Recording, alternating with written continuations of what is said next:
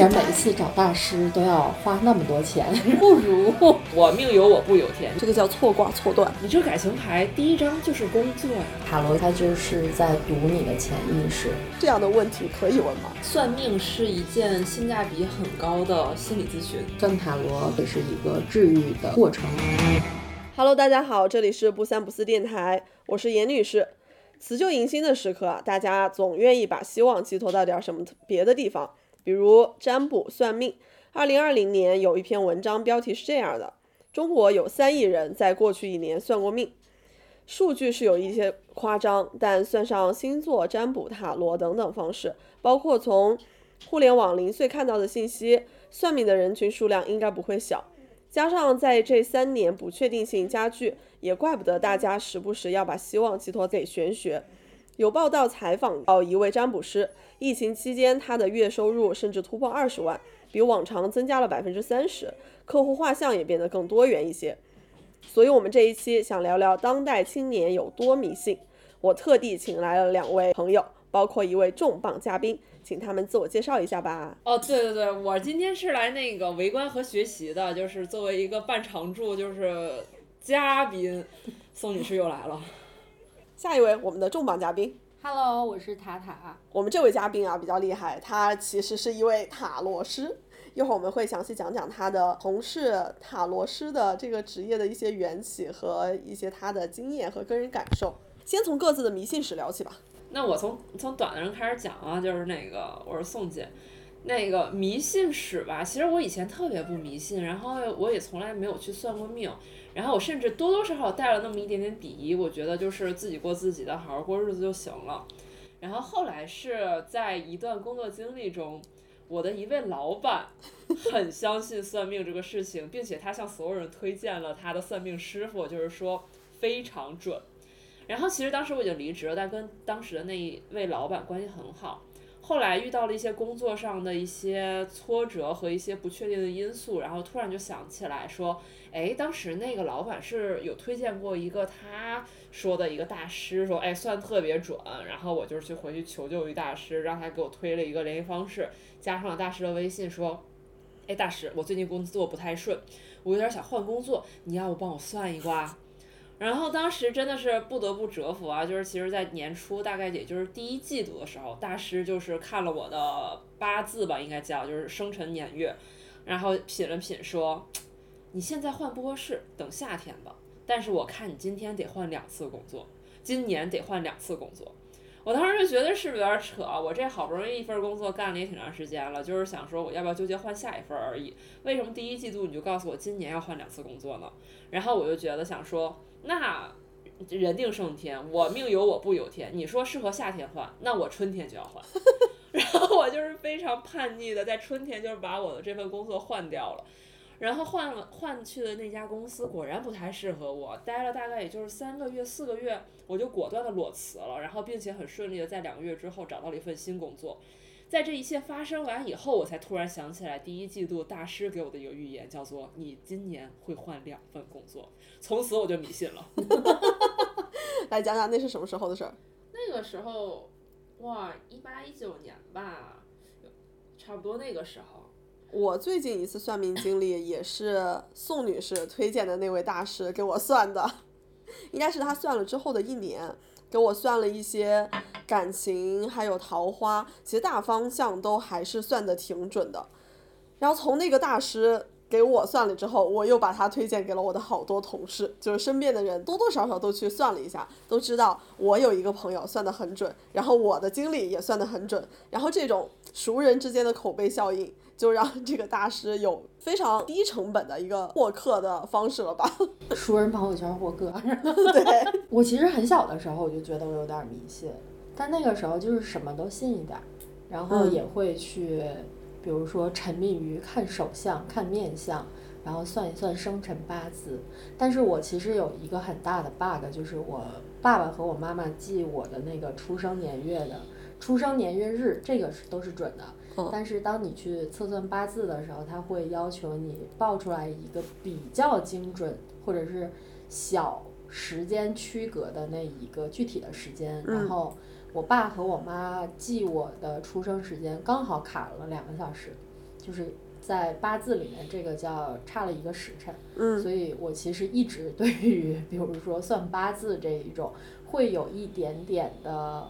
不太确信，这个不确信并不是说我不信大师，而是我不信不我爸妈信你的八字给我的这一个时间。哎，这个我要我要插播一下，嗯。我其实去年找大师算的时候，我给过去的八字，我后都他都给我算了好多了，都已经讲了好多话了，然后我突然发现我好像给过去的日期是错的，大师有没有翻你白眼？没有我说黑你吗？大师我给错了，但大师就是那个大师，他跟我讲的是没事儿，这个叫错卦错断，好的，也是厉害了。因为有的时候大师其实是是说可以复位，嗯就是所谓的复位是他会简单的问你几个问题，然后比如说你假如说是八早上八点生的和早上十点生的，可能在某一个性格上会有一点点区别，然后大师可能就问你你是偏内向还是偏外向，然后几个问题之后，他大概帮你判断应该是这个时间。哦但是因为这一个八字，他帮你复位的时间其实没有那么精准，所以坦白说，我对这一件事儿呢，就一直有一点点的疑虑。嗯，那所以从之前算八字，然后后来怎么转向塔罗这块儿呢？是因为我有一个好朋友，他就是自己和一个老师学的塔罗牌，然后我们有的时候，比如说出去聚会啊或者干嘛的，他就会帮我们去算一下，然后那会儿我们就觉得哇，算的还挺好玩儿的。当时其实并没有觉得说就是百分百的正确率，或者是百分之百哇超级超级准，就是奉为神准的那一种，其实还没有，更多的还是处于。一个休闲，嗯 拿算命当休闲，多一些谈资，对，基本上是这样。然后就是偶尔会去算一下，但那个时候我就觉得其实塔罗也挺好玩儿的。嗯然后基本上是从这一个几年之前吧，啊，通过这一个事儿，就相当于种下了一个特别小的种子。嗯然后赶上最近几年，其实我工作没有那么那么忙碌嘛，然后有一些个人的时间，然后我就想着说。既然每一次找大师都要花那么多钱，不如我直接投资一笔，然后我来自给自己算一算，就有了这样的想法。啊嗯。所以就去系统的学了一下。哎，那一会儿你的经历我们再细聊啊。我想问一下，你们都算过一些什么样的问题？找大师基本上就看大面儿的问题，比如说嗯今年的工作呀、流年呀，然后看我的感情啊，基本上就是这些事儿。哦，对，我找大师看过房子风水，这个就是很好笑，就是我们家的那个房子，它其实是它不是严格意义上的四边形，它其实算是五边形，它就有一个切角。然后呢，当时是我老公找了一个风，就是也是一个大师，然后这个大师也可以去看风水，就把他请到我们家里面来。大师一进去呢，就像模像样的拿着一个类似于八卦罗盘，然后走到这儿就跟你讲这里是什么什么位置，然后要放什么什么样的东西，然后它可以更好的促进你，比如说你的财运、你的事业运等等等等等等。然后等大师完整的转完一圈儿，马上要出门的时候，突然间发现我们家不是规整的四角形，然后是一个五边形，类似于这样。然后这个时候呢，我老公就有一些羞赧的跟大师说：“哎呀。”不好意思，说是这样的，以我们现在这个预算呢，想要卡在这个位置买，可能这个房子的这个造型上多多少少呢、会有一点点奇葩的地方。结果大师特别会讲话，大师说：“哦不不不，你知道吗？就比如说那个叫东南角，嗯他就说你知道吗？这个叫东南角，如果东南角也意味着是口角。如果呢，你现在多了一个角，换句话说，你就相当于把东南角切出去了嘛，就是相当于你把口角切出去了。这样的话，你们两口子就不吵架了呀。你想想，是不是买了这个房子，你跟你老婆就不吵架了？哇，语言大师，超级开心，说哦，是的，是的，然后给大师追加了一个特别大的红包。语言大师啊，这一定是。这应该是他们大师培训课的一一门手艺吧？真的，这才大师传的传男课不传女对对啊对，这才叫大师课。哎，我算过的，除了那些什么流年、婚运、事业，就是最近一次找塔算的那个房子。当时我们租房的时候很不顺利，就到第二年要续约的时候，房东就一定要涨价。其实那个时候已经快十一月了，当然房东也不知道十一月之后啊会有那么多的奇怪的事情出来。他要是知道的话，他应该也不会敢这么漫天要价。然后那个时候就是搬也可以，但是如果搬的话，各种各方面的成本、心理成本这些会特别高，所以还是想说，哪怕再花点钱涨一点价，哪怕觉得不合理，最好不搬了，然后就去找他。那个时候还有一点不好意思，会觉得说。我租房子能不能租成功这样的问题可以问吗？还记得那会儿说的是房东他不是想要恶意的赶我们走，所以才要涨价。然后还有一个牌是小女孩面对训对训狮子，当时有一个牌上看起来是力量非常的悬殊，所以我们要和房东去 battle 的话，其实是非常艰难的。呃，所以就要做好这样的准备。事实上的结果也是，我们花了很长的时间，包括中间的中介去跟。房东去 battle，我们都已经做好准备，实在不行就换房子了。然后最后那个房东妥协了。我真的很规整，不是算工作就是算感情。但是鉴于我这个人感情运基本就是趋近于零，我在算感情的时候收到的答案有两种。第一种呢，就是抽完牌以后，对方说，我就没看出来你在想这事儿啊。第二种就是我抽完牌说，哎呀。你这感情牌第一张就是工作呀，就这样吧。哎，那你们对各种流派有一些了解，或者是个人的体验吗？我其实体验没有那么多，但是听说过很多种流派，比如说就是有看手相、面相，然后还有一种我一直想要去体验，但是迟迟没有找对。正确的门路的，是它叫称骨相。通常来说，这种占卜师他都是视力视障人士。然后，比如说他对面有问卜者过来的时候，他就会去摸一下你的手，然后再往后他会摸一下你的手腕，然后通过。摸一下这个手和手腕这个骨骼，嗯，然后他会跟你说，就是你现在是怎样怎样，你过去怎样，你未来怎样，类似于这样。这个我一直觉得特别神奇，但是还没有试过。好小众哦，但感觉会很准的。对啊，就是说很准嘛，所以一直想尝试，一直没有找到地方。好像现在比较主流的就是算八字，嗯，然后百卦、塔罗、星盘。这些应该就是最主流的，谁手机里没两个算这几种类型的这个大师呢？我自己大概就是除了这种八字、百卦，然后之前又被同事安利过算星盘，然后现在又抱上了塔的大腿开始看塔罗，所以感觉上好像基本也都浅浅的试过。哎，星盘这个事情我一定要说一下，我大学同学，我的室友，他那个时候是沉迷星盘。那个时候我们就只知道星座这个东西，只有一个说你出生在几月是一个什么样的星座，就从来没有了解过什么上升星座，还有月亮星座等等。然后我这个朋友呢就开始涉猎了这一块儿，给我看了一下我的星盘，当时有一个结论啊，说我一五年的时候要结婚啊。那个一五年我在新疆待了一年，我一直在想我这个婚呢怎么结，到底在哪结？一五年就对啊，对，平平淡淡的就这么过去了。然后从此我对星盘这个东西还是有一点点嗯介意。但是我在算任何一种算命的类型的时候，就是无一例外啊。我算塔罗的时候，人家看牌就是说，你这感情就是没有啊。我算星盘的时候，人家说你这个三年之内一点桃花都没有。所以它是准还是不准？让我们交给时间，交给时间。哎，一个说的是一年，一个说的是三年。三年那个未免是。一年是因为我只算了一年内，因为塔罗基本上只能看短期。对，然后那个说我三年的，我现在已经差不多过去快两年了。有见过一些什么离谱的算命的故事吗？我我之前就有一个朋友，然后来找我算塔罗，然后就说是这样的，我想看一下，他有一个。明确的对象，他说我想看一下我跟这个男孩有没有发展的可能性。然后我说啊，我说那来吧。我说你是明确知道是谁对吧？他说我非常清楚是谁。然后我说你要看多久？他说看一年。我说好。于是就摆阵出来那个牌，我就觉得是在搞笑，因为所有的牌都起飞了。所谓的起飞呢，就是你看不到任何的逻辑线，以及你找不到任何的脉络。然后我就十分困惑，但当时因为我对我塔罗记忆当时并不是很自信啊，所以我就是又弱弱的请教了一下，我说：“你们俩是网恋吗？”然后那女孩说：“也可以这么说，确实起源于网络。”然后你再往下讲啊，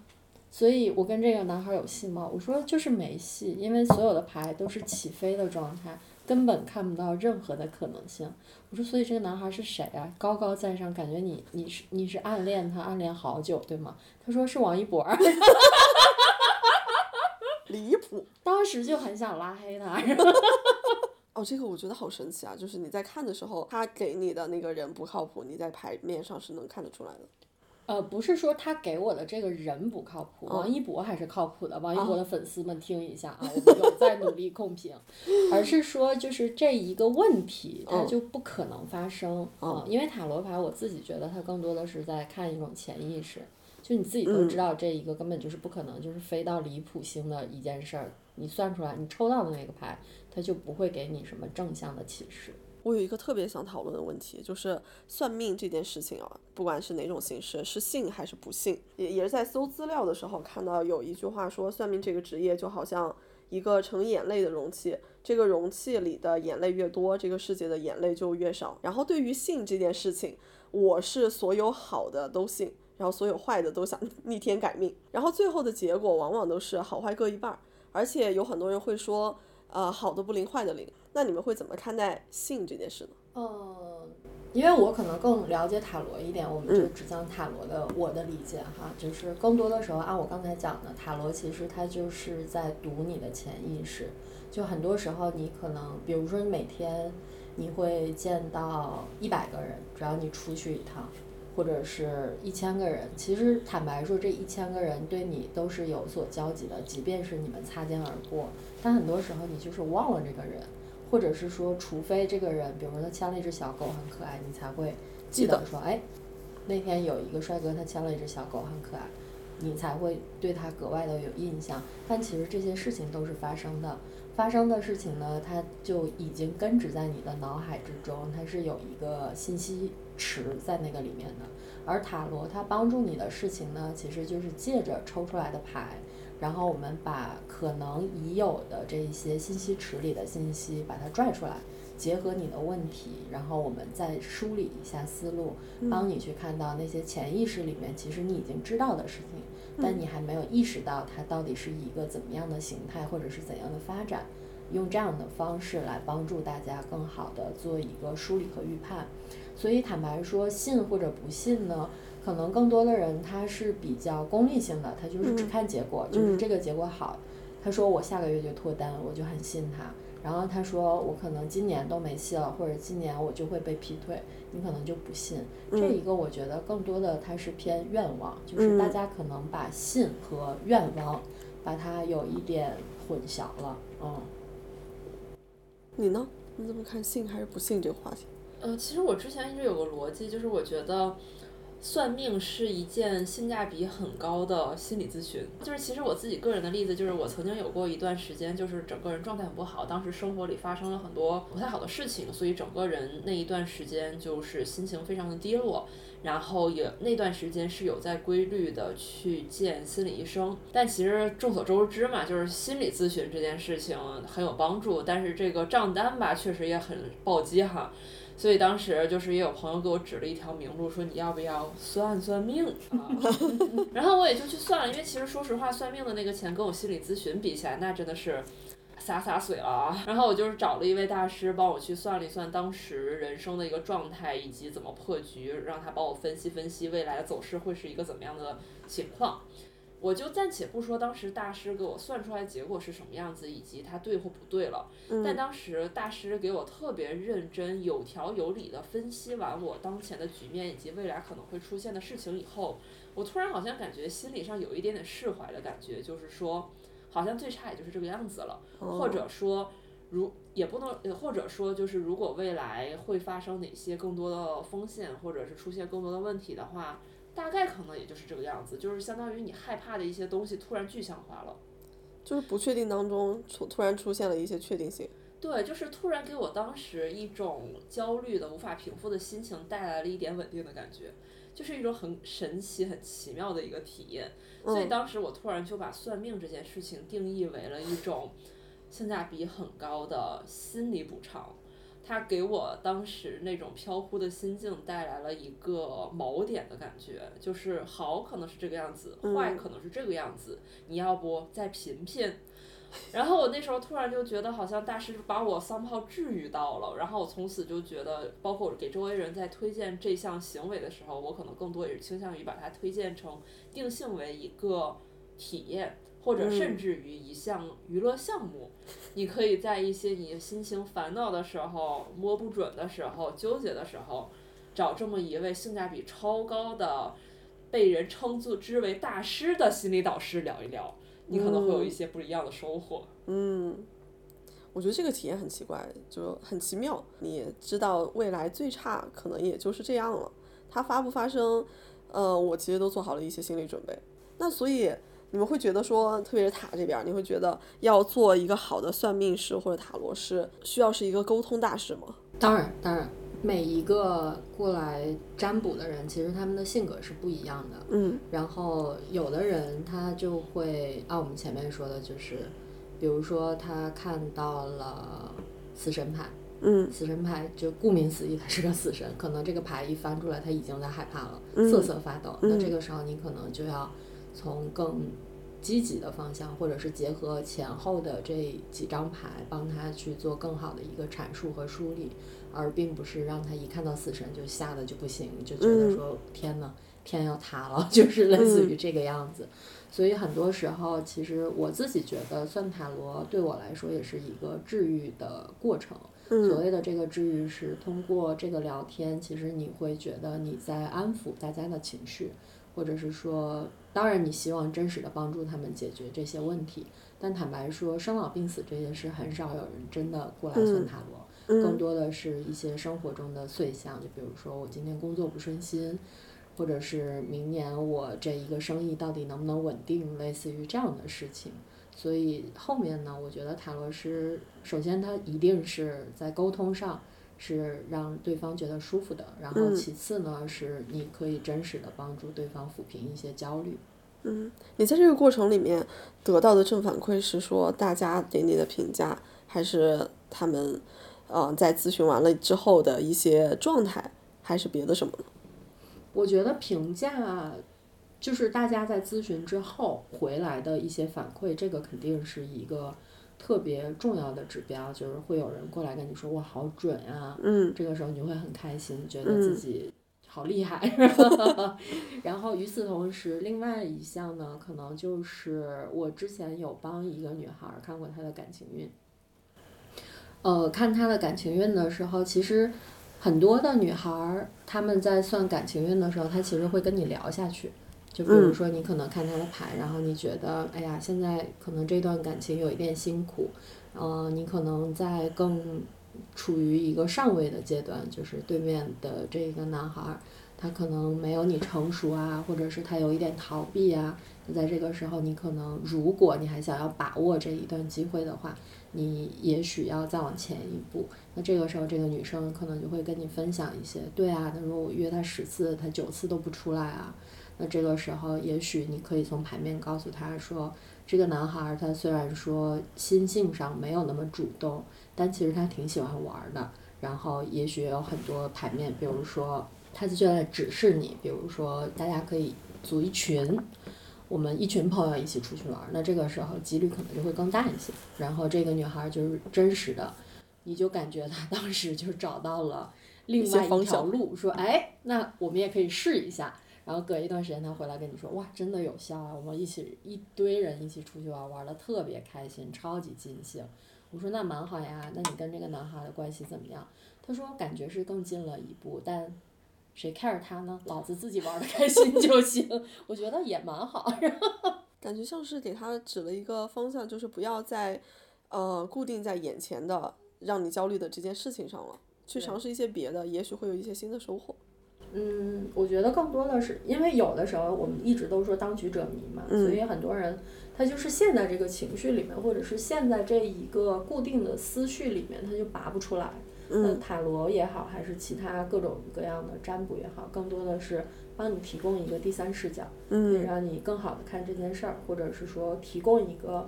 有可能的第三个方向的解决思路，然后你再来自己评判嘛，就是你觉得这一个方向是可行的，是不可行的。就比如说前面我讲到的那女孩儿，我说可以尝试朋友们多组局一起出去，其实她也有可能就不选择跟朋友们一起出去，就是我就不喜欢人多。那如果是这样的话，那也没办法，对吧？嗯，但我觉得一旦是和玄学挂钩，就会如果是普通朋友给我建议的话，我可能会稍微想想；但一旦是玄学在给我讲的话，我会觉得，也许是有一些冥冥之中注定的，那可能会驱使我去尝试。嗯，你们会有这种那大前心态吗提一定是你信，会有那种试试看的心理吧？也许会有，就觉得嗯，他他其实会给你一些动作或者是行为找到一个合适的理由和出口吧。嗯就比如，但是比如像我这种，就是大师说，你要不要？你我觉得现在时机不好，你最好夏天去换这份工作会比较好。我就不相信，我要逆天改命，我春天就换。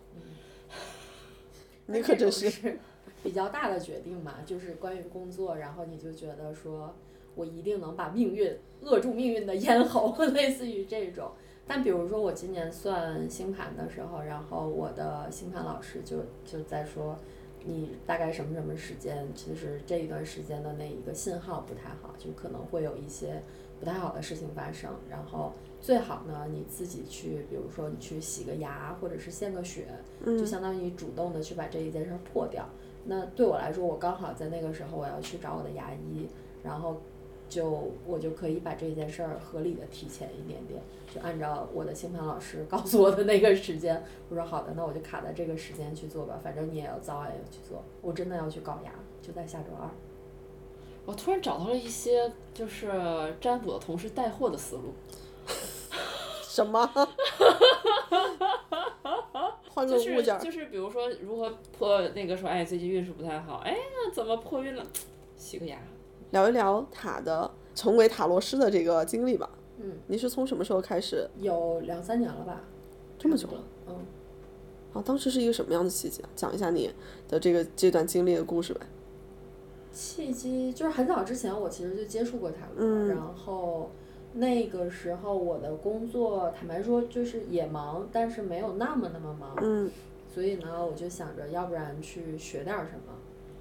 但你知道我也很懒，所以呢其实也不太会选择，比如说学一个烘焙、插花 这种，我也不太灵。我就想着说从自己的兴趣爱好着手吧，然后就想到了塔罗，我说那嗯干脆我自己学一个塔罗吧。嗯，那会儿是找了一个老师，对，找了是怎么样去了解到这这些学习的渠道的？我之前有过一个好朋友，他的塔罗就比较厉害，嗯然后我就去请教了他，我问他他当时是怎么学的，他说是有拜了老师，嗯，后面呢就我就请他把他的老师交给了我，嗯，具体这是一个什么样的学习法？你们他会有每周上课，或者说给你有会有课程？哇，会有他会有一一套完整的课程，嗯我学的那一个呢是，就我的老师其实他我觉得就还挺厉害的，他的嗯那个上课他是分成直接分成两个档，第一嗯个档呢就是小白自嗨型，啊换句话说就是可能几节课四五节课，然后会很快的带你过所有的排异，然后也不会精简。就比如说，呃，告诉你说这个牌它就代表什么什么什么什么，然嗯后你把这些背下来，然后在后面他会教你一些牌阵，比如说你要看恋人牌应该是什么样的，然后你要看事情发展牌是什么样的，这一些牌阵他也会教你，然后可能第三节到第五节的课他已经开始带你看看具体的牌阵了。嗯这一种呢，它的好处是在于短平快，就基本上五六节课你就可以出师了。但你出了这个诗呢，只能是在自己家门口出诗。换句话说，你就给自己看或者给朋友看，这个是没有什么问题的，自娱自乐嘛。嗯然后还有另外一种就是高阶版的，这个高阶版呢是你学完之后，经过有效的练习，你就可以正儿八经的当一个职业的塔罗师。我嗯选的是第二种。嗯那这一套课程其实还挺久的，它会从最基础的，比如说塔罗牌意开始给你去做一些拆解和讲解，然后后面呢细化到塔罗一共所有的这些牌拆开，比如说大阿卡纳、小阿卡纳这些牌里面每一张牌它的意思是什么，然后为什么会有这样的一个画面，以及这个画面它在传达着一些什么样的信息和一些隐藏的信息，然后以及比如说两张牌就是 A 加 B，这两张牌在一起的话，它大概率意味着什么？类似于这样。嗯还要背好多东西哦。哦，那你还是要有点东西啊，好厉害，那么多张牌都背下来了。嗯，兴趣是天然的老师嘛？那同一张牌它会代表着很多意思吗？对啊，对啊，那其实组合下来会非常多。对啊。那你从开始学到你真正，我我不了解你们这个体系啊，就是从开始学到你可以给别人算，这中间会有多久？还是说它会有一个实践到多少个人、多少个案例之后，又到下一个阶段的这个体系吗？其实我没有具体统计过，比如说就多长时间，因为坦白说，当你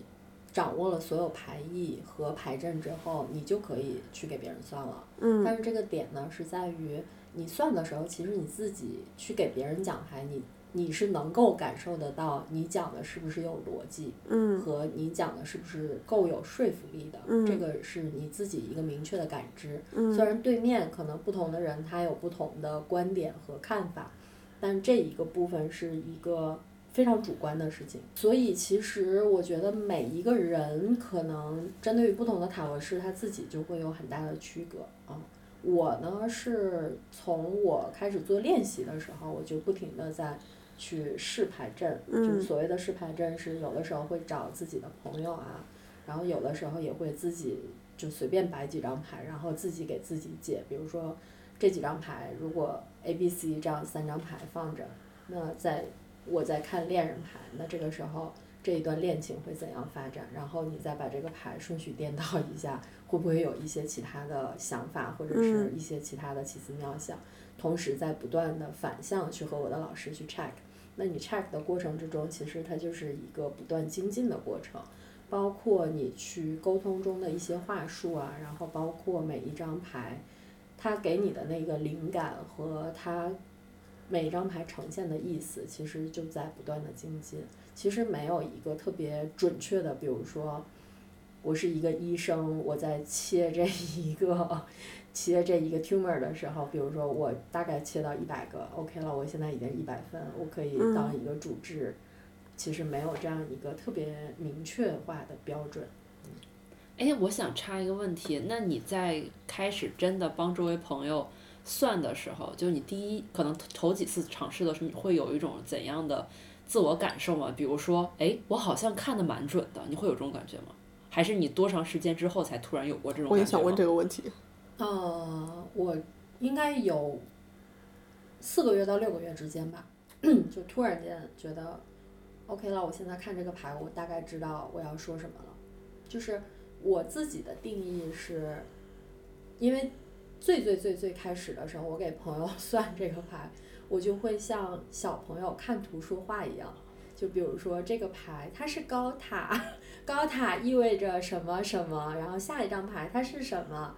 所有的牌它都不能连在一起，然后所有的牌我就感觉自己脑海里面一直在做排列组合。但你知道，你学塔罗的时候，它给到你的所有关于这张牌的牌意，其实它都是单词。就比如说这个就是出行，然后开始。合作等等，它都是这样单词的排异，哪怕四个词拼到一起，你要去想，你也要想一下。所以那个时候，你其实自己都觉得，天哪，多亏是给朋友算，不收人家钱，要不得被打死。然后到差不多四个月到六个月吧，然后那个时候就会觉得，嗯，OK 啦，说现在摆了几张牌在我面前，我就大概能够知道这些牌在告诉我什么。然后我也能相对精准的把它给解释出来。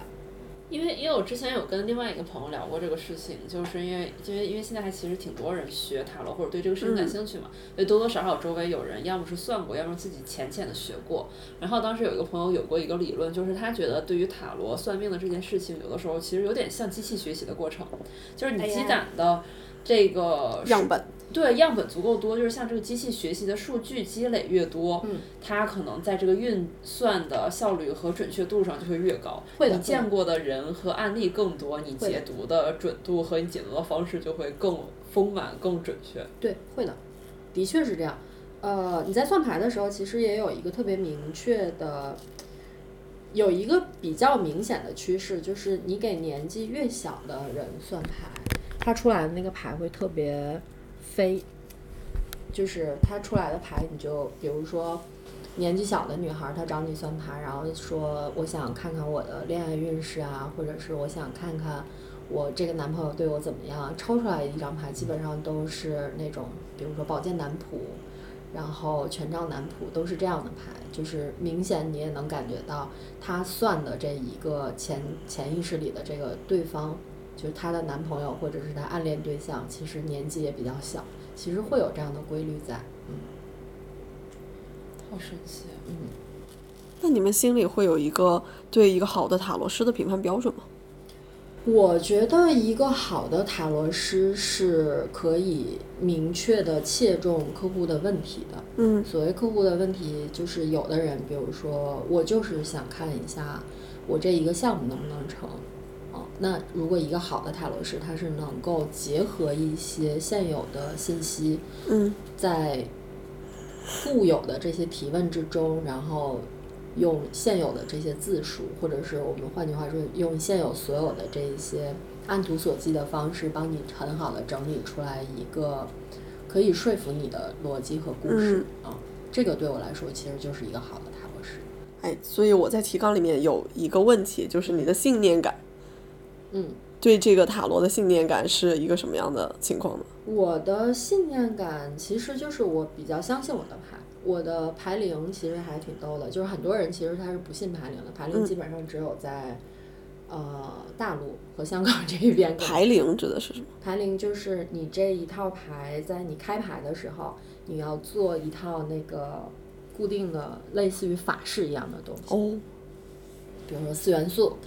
然后做完所有的这些之后，你要拿那一个艾草去把整个的这一个牌给正反面儿两边都熏一下，所有的这一切都结束了，你就叫你现在基本上已经把这一套开牌给开牌了，就有一点点类似于开光啊。嗯然后所有这些都结束之后呢，你把这些牌摊在你的桌面上，抽出来一张牌，这张牌就是你的牌灵。那牌灵它意味着什么呢？就像人是有性格的是一样的。一个塔罗师他最大的信念感可能就是要相信自己的塔罗牌。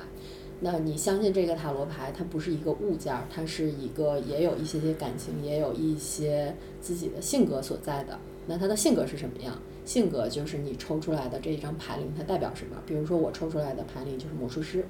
魔术师这一张牌，它就是很聪明，上天入地，然后你觉得这一个 魔术师可以做一个很好的解读者，传道授业解惑。我们就说 OK 了，那你这张牌可能魔术师的这一个牌灵就是属于这一个牌的性格，他看事情可能会有一些其他睿智的角度，类似于这样。哇，这个是之前从来没有了解过的事情，嗯，还挺奇妙的。刚才你有谈到说四到六个月的时候，会突然有一天会觉得你跟这个牌算不算是突然有了一些连接？我觉得算我自己突然开窍吧，牌一直都在连接我。等着你那个信号连通的时候是吧？就我前一阵儿降临，嗯它那个里面它是一个语言学的科幻嘛，然后它里面不是有一个理论，忘了是谁说的，就是你在学对方的一个语言的时候，你会学到对方的文化思想，然后呃，在语言之外，你们会有一些更多的连接。刚才你在说你和塔罗之间的这种突然开窍了，对嗯，给我的感觉很像这种，就突然懂了一些塔罗的语言。它其实就有一点儿像你学英文。你说我们基本上九年制义务教育开始你就开始学英文了，然后好多人你也跟这个英文书或者英文单词，你基本上每天也都能看到它。那你说什么时候你算是正儿八经的你开窍了，或者是你就学会了呢？很有可能就是某一次，比如说大型的开会或者临场需要你站起来去 present 的时候，然后你做完这一切，突然间觉得哎，刚才是顺手的，那一瞬间你就知道，哦，好了，那我现在差不多，我可以说我开窍了。它其实就是这样的一个概念，并没有一个特别明确的说，好一个标准今天这个塔罗我们就是要算一个分儿，并没有。嗯，那你现在看过多少人了？我现在看过几十个人吧，肯定不到一两百那样。嗯，他们有一些什么样的客户画像吗？啊，基本上都是都市丽人。但我其实会很好奇一个问题，就是在你之前没有学这个事情的之前，其实好多人日可能就是找你算塔罗的人，在这之前也跟跟你是也有交集的，你也认识他们。嗯但那个时候你了解到他们的样子，可能更多是生活里的样子或者工作里的样子。嗯但后来借由了算塔罗的这一项行为出现以后，可能通过这种算命带了一些玄学背景以后，这些人在你面前的形象会有一些变化，因为可能很多人会寄托着，就是可能借由着算命的这项行为，就是突然敞开心扉，或者突然会给你展现出一些日常你生活中接触不到的一面，你会不会觉得突然看世界的样子也不一样了？会有，嗯，就是比如说你看起来一个，我印象特别深，一个看起来就是烟酒不离身的一个女孩儿，她在找我算塔罗的时候，算她的感情牌，但她其实还挺痴情的，就是你可以通过她的牌能看得出来，她就一直念念不忘她之前的那个男朋友，然后我当时就会对那个女孩儿有一个非常大的改观，嗯，但是我有一个我觉得也算好也算不好，就是我记性不好。我记性不好的这个点就是，我可能只记得这一套牌，就是如果到了后天你再把这个套牌给我，我还是能大概还原出来。我当时如果你给我一个明确的问题，就是我当时问的就是这个问题，我现在这套牌，我看到那套牌，大概我就能还原出来我当时的想法和当时的说法，但是我不太能对应得上，比如说今天是严女士给我看了这一套牌，然后。可能她看她的感情运怎样怎样怎样，然后我一年之后还能想起来，就是当时我看你感情运的时候，是不是怎样怎样怎样？我其实没有这个记性。哦，那你客户很有安全感啊。对我真想说，如果是知道太多秘密的话，你的客户也不会不安全，你自己是不是也会有一些心理负担？可能是，我觉得这个可能也是我的潜意识里的自我保护。哦，就是我记不住这些。还挺好的。我其实一一直就想想问刚才他说的那个问题，就是你会不会有一个看你的朋友的一个不一样的视角？会就是你会怎么想这件事情？会有，一定会有一些嗯，但是其实这个如果给熟人看的话，其实他就是在印证我自己潜意识里的一些事儿。就举例子，比如说今天是一个女孩 A 来找我看牌，然后这个人我们生活里面就认识。或者这个人工作里面我们就已经合作了很久，他现在来找我看牌，那你看他的牌的时候，比如说你就觉得他这一个牌都特别的冲动武断，他其实也在 echo 回去你对他个人的这一个印象。他在工作里面，因为他拿出来的这一张牌和他本身的潜意识以及他最终。在生活中，其他方式就不是单单独解决这个问题的时候，他在其他的，比如说工作对接中，他也一定是这个风格，他不会有一个特别大的改观。那你会算到一些大形势的变化吗？或者说你在给就最近一段时间算的牌，会感觉到一些大形势的变化吗？大形势的变化就是。不知道这个你能不能最后剪进去？现在经济不大好，就最近找我看工作的朋友们，他们的牌，我们也不能说好或者是不好吧，但是顺心的少，我们就只能这么说啊。绝大多数朋友他的这个工作顺心指数不太高。我之前找那个大师算，前一年算的时候，他说我二二年的时候工作还行，然后桃花会有。但是都不是特别好，然后到了他说二三二四都是特别好的情况，工作和桃花都是一样。结果到了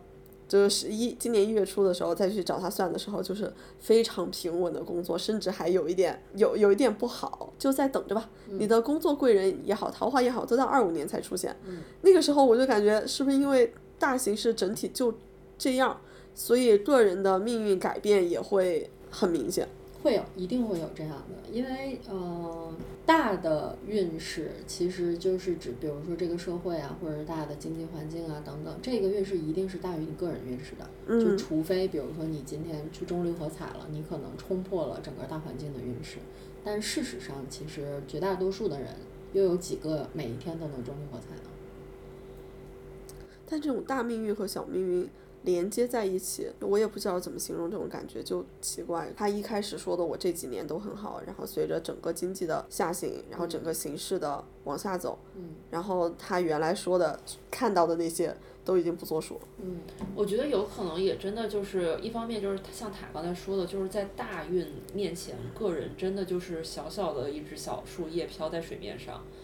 然后另外一方面，可能真的回到当时的那个时间节点，可能不光是大师，他作为除了他本身大师的这个身份之外，他也是这个茫茫大海上的一个小船。嗯，可能当时的那个时间节点，他眼中的未来就是向好的。嗯或者是说当时整个集体对于二三年、二四年的感觉，就是我们会更好的，嗯所以才会有这些结论出来。嗯，就是当时我们会经常开玩笑说，原来大师算命也是要看新闻的呀。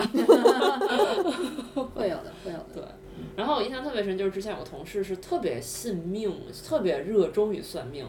就是他甚至非常有研究，他会严格控制自己算命的频次。然后他就是教过我一句话，我刚刚特意搜了一下，因为我有点记不清，就是一命二运三风水啊四积阴德五读书。是的，他，然后我我是当时是他他讲完后，我是第一次听到这句话嘛，然后他他就他就给我解释说这句话什么意思，就是说其实有很多东西你是改不了的，但有很多有一些事情你是自己有把握的，就是会有这么一个顺序在。这这是一来自一个非常高度迷信的人给我传授的一些经验。嗯对，而且，呃，就接着刚才那个话题，有的时候其实，比如说你看塔罗牌，看到最后一张结果牌的时候，它的几率仍然是五十五十。那这个嗯。时候，你可能就是作为塔罗师，你是这一个牌的解读者，在这个时候，其实你的你就会在这个解读里面加入一些主观的元素，比如说五十五十，那现在经济环境整体向好，我可能就会说，其实也可以搏一下，如果你嗯。OK 的话，啊，但是如果比如说经济环境不太好，或者是整个的这一个大环境会受到很多限制的话，那这个时候我可能就会建议你说，要不然稳一稳，嗯这个其实会有一个微妙的变化。嗯，你给陌生人看过吗？看过，啊，你是都是什么渠道？呃，没什么渠道，就是有的时候会别人推的是吗？对，哦，嗯，然后有一次特别搞笑，就是我和宋女士出去喝酒的时候，然后刚好那一天我们拿了牌，然后我在算的时候，那一个 bartender 他看到了嗯我们俩，然后就他应该是没有看出我们是朋友关系，但他只是单纯的觉得一个人就两个人面对面的这么坐着，然后有一个人一直在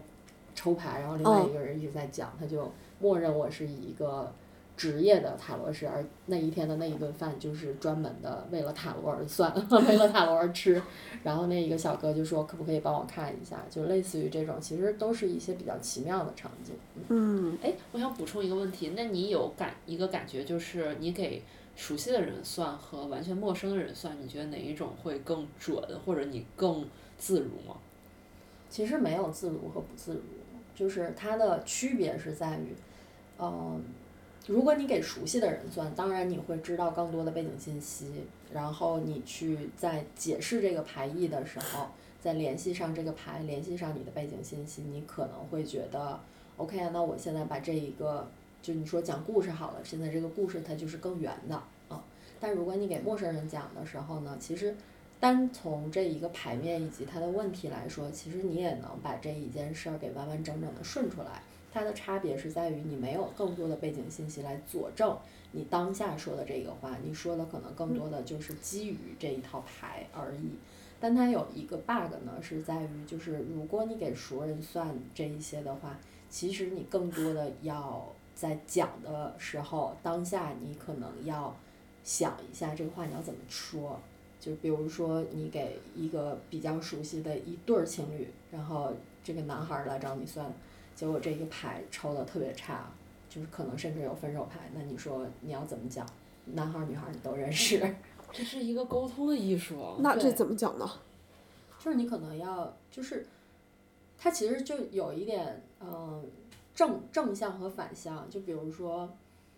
比如说你看到看到了这个牌，然后你就觉得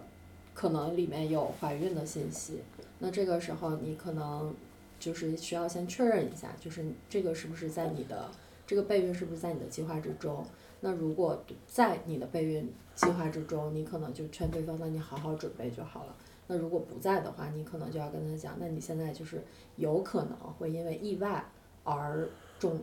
中这个就有宝宝。那如果是这样的话，那就建议你做好避孕就好。那你会更倾向于说线上还是线下的方式吗？我自己是比较倾向于线下的，嗯线上的话呢，它是更干脆利落，但是嗯线上坦白说它是没有什么互动感的。嗯我个人会觉得那种完全没有互动、隔着屏幕、隔着网线的这种交流会很干。嗯，其实会有这种情况，但是很多时候，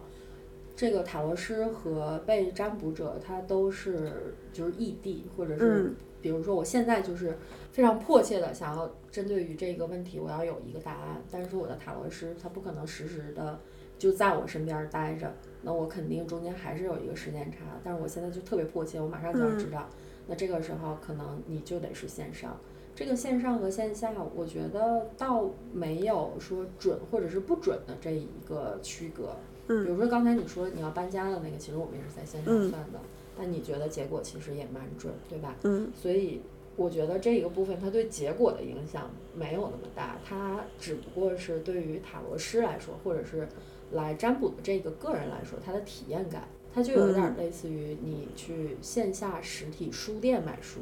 和你在 Kindle 上去翻了一本书，它其实是一样的，内容都是差不多的，所有的牌都是一样，只有一种情况是除外，就是你现在能看到好多的 app，它也是塔罗或者是星盘。嗯塔罗的话，我其实不是特别推荐那些 app，因为它那一个 user journey 做的不太好。就是当你要抽牌出来的时候，你很有可能就比如说抽牌抽错了，就我我其实想抽第四张，但是我手一抖，第五张出来了。然后那这个时候你其他的牌又没有翻，你现在是在重抽吗？还是说你就将错就错？可能有人觉得那将错就错也行，这就是我最终抽出来的牌。但其。实对，但其实我是不太喜欢这个体验的。哎，其实刚才有一个话题啊，就说那个信还是不信。我不是讲说我是属于那个好的我都信，坏的我都想搏一搏嘛。嗯然后而且有很多人也会说那个好的不灵，坏的灵。嗯就是你在遇到一些不太好的事情的时候，就你们会怎么去看这个牌，然后以及怎么样去沟通？这个其实就还是我刚才讲到的嗯嘛，就是它就是在于一个尺度的问题，就是你跟对方沟通的时候，一定会有人说，比如说对方觉得我这个项目就是黄了，最终抽出来的这个牌，他他觉得就是很差，或者是他觉得不好。但其实，在这个时候，你过来占卜，其实你就是要对未来的一些不确定性有更多的确定嘛。那你已经预知这一个是大概率不太好，那嗯我也能从这个牌上读出来，它这个项目不好的这个点，或者是说它很有可能不太顺利的点是什么。我们也可以提前去预预判规避一，下。然后我们可以提前去在相关的地方做准备，比如说有有的牌出来，比如宝剑三吧，然后类似于这样的牌，它出来的时候，你就知道这一个项目可能它进行的没有那么顺利，但你也明确的知道，如果它指一个项目的话，它可能就是在指你可能这个项目上缺乏一些关键信息。举例子，嗯比如说你要去开一个酒铺，但是你没有营业执照，类似于这样文书的事情，那我们已经提前预知了，你干嘛不去把它搞好呢？它就是一个这样的所谓的提示和提前预警的这么一个过程。而且塔罗牌里面其实不存在，比如说好牌或者是坏牌，牌不独论嘛，就是所有的牌你都要结合着整个的这一个牌面去看。看塔罗，或者是你已经去看星盘也好，八字也好，你其实就是要想要提前以这种形式知道更多的信息，然后那在这个过程之中，就像我刚才讲到的，比如说你看到这一个项目，它可能会缺少关键信息，尤其是文书方面，那你说它是好还是不好？嗯其实它都是一个概率嘛，就是没有一个东西一张牌出来一张定生死，就是这项目就一定是死，对吗？就即便是百分之八十觉得你这一个项目不会好，那还有百分之二十的几率成功。与此同时，你也得知了，比如说这一个项目就是需要去准备更多的文书、执照等等，那你就把这一个文书、执照搞好，我们去搏那百分之二十。我觉得这嗯样的话，可能相对来说是一个比较积极的心态。我们不评价每一个心态的对或者不对啊，但是坏的不灵，好的灵，这个可能多少有一点鸵鸟，就是它就像旁边已经有一个人在那摇铃，告诉你说别往前走，别往前走，嗯然后你就说。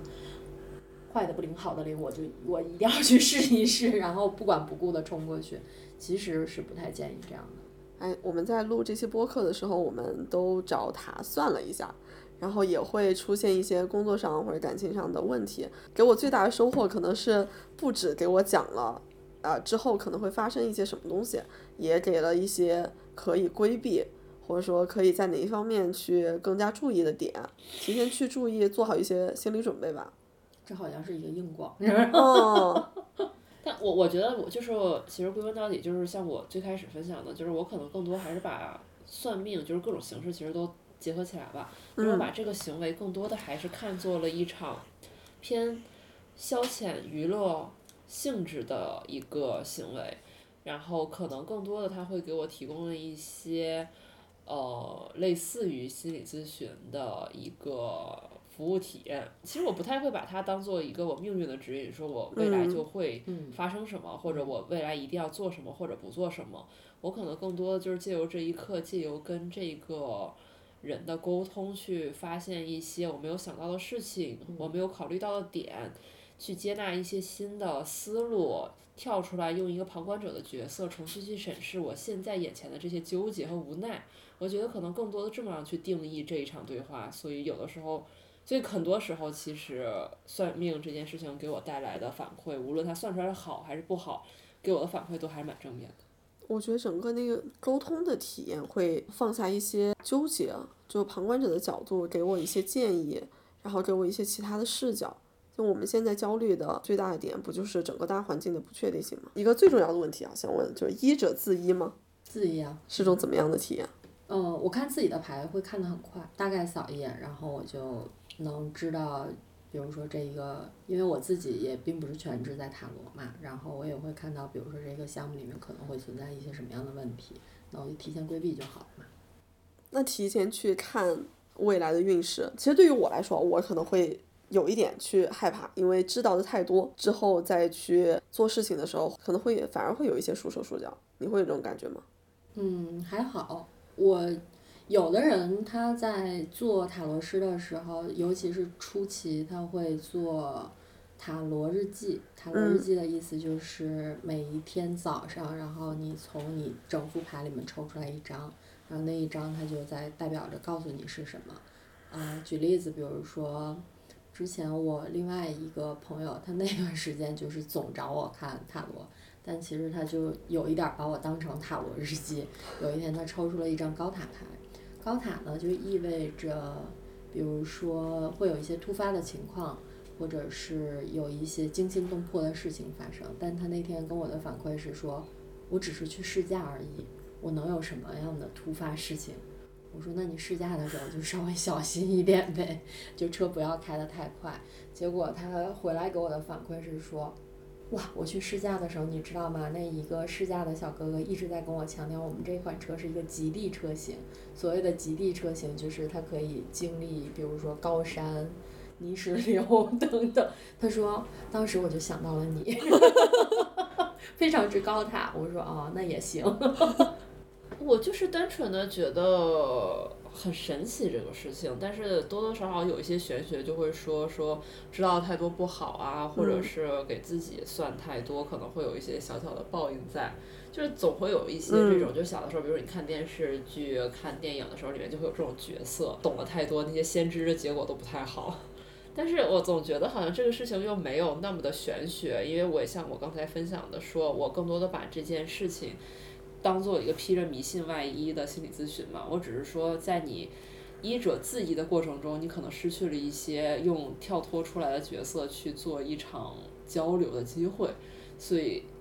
我没有办法，因为我没有我我没有这个能力去医治自己，所以我只能去浅浅的揣测其他人在看自己牌，或者是用自己的擅长的占卜手段去算自己运势的时候，他可能看到了一个结果，但是。